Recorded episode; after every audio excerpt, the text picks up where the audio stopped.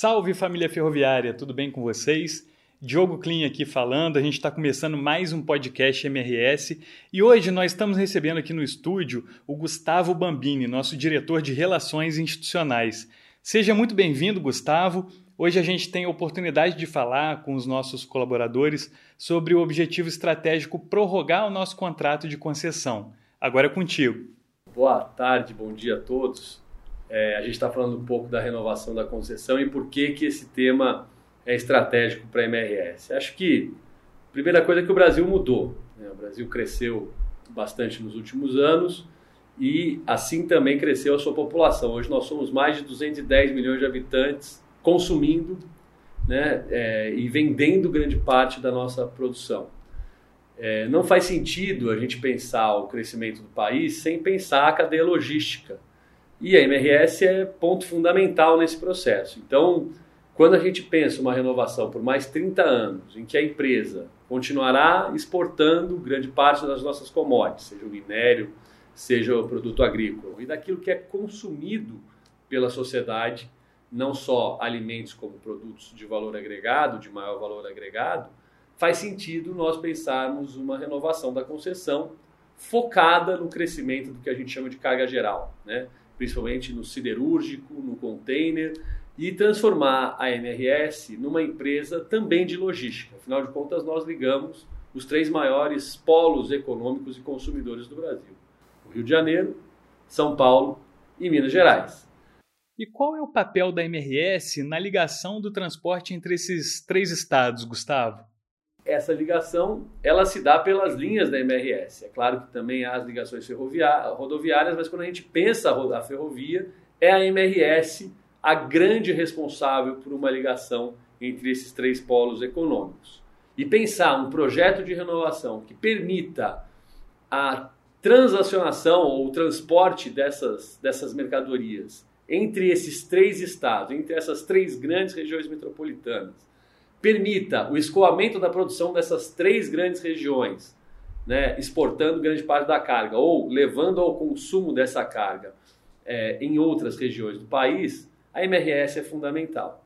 Não foi por outro motivo que o governo é, colocou como prioritária a renovação da MRS nos seus planos desde é, cinco anos atrás até agora. Então, nós estamos trabalhando profundamente e é um processo lento, porém que caminha a pequenos passos, mas que dificilmente a gente voltará atrás para esse novo modelo de uma grande empresa é, exportadora de commodities, mas também uma grande empresa logística que abasteça as três principais regiões metropolitanas do Brasil e permita com isso também o crescimento econômico e a, o abastecimento dessas regiões isso sem falar também nas regiões do interior, com essa carga chegando lá por meio de direito de passagem em outras ferrovias, por meio de acordos que a gente vem a fazer com outras ferrovias.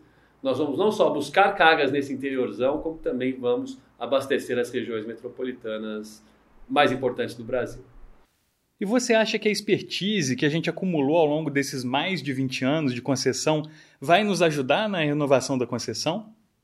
Sem dúvida, assim, existe uma excelência que a gente já construiu nesses últimos 20 e poucos anos, que é, na verdade, a nossa grande herança que levaremos para essa nova fase. Né? Todo o know-how ferroviário, faço aqui uma menção direta e, e honrosa ao trabalho é, da área de engenharia, da diretoria de engenharia como um todo, a diretoria de operações, que permite a gente ser uma ferrovia de excelência no mundo, né?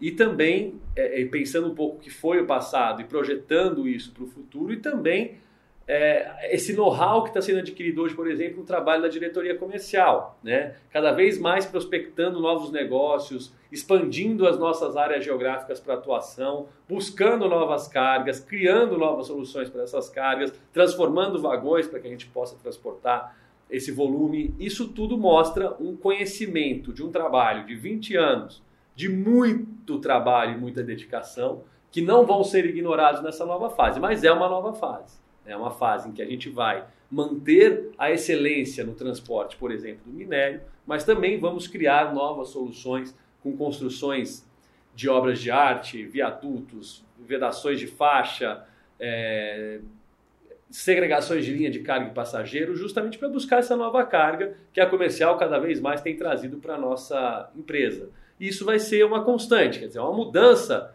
de prioridades também, sem deixar de priorizar o que já existe. Quer dizer, é uma nova prioridade, é um acúmulo de responsabilidades que virão com essa nova fase, levando em consideração todo esse conhecimento que a gente já adquiriu nesses últimos 20 e poucos anos. Gustavo, para finalizar, o que muda com a renovação da nossa concessão? Eu não podia deixar de dizer que com a renovação a empresa muda de patamar, ela chega a um novo patamar.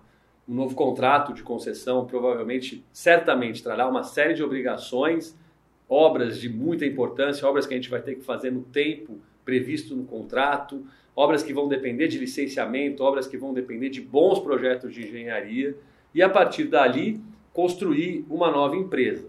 É claro que, ao mesmo tempo que a gente vê uma janela se abrindo de oportunidades com essa nova empresa para os próximos 30 anos, além dos 30 que a gente tem, ou seja, para os próximos 38 anos de empresa, também virão responsabilidades muito grandes para nós. Né? Cumprir um contrato de concessão muito mais é, duro conosco do que é o atual. Mas isso é bom, isso só pode nos encorajar e trazer a cada um de nós aqui a responsabilidade de fazermos isso de uma forma bem feita, cumprindo o nosso papel, fazendo a nossa parte para que esse projeto conjunto de toda a empresa, não é um projeto da diretoria de relações institucionais, da diretoria comercial, da diretoria de finanças, é um projeto da empresa e para isso a gente precisa do apoio de todos e de que todos assumam a sua responsabilidade diante dessa nova fase que, como eu volto a insistir, abre muitas janelas de oportunidade, mas traz para a gente também muitos desafios. Esse foi o Gustavo Bambini, nosso diretor de Relações Institucionais. Obrigado, Gustavo, pela sua presença e participação aqui com a gente. E você fique ligado nos próximos podcasts MRS. Até a próxima!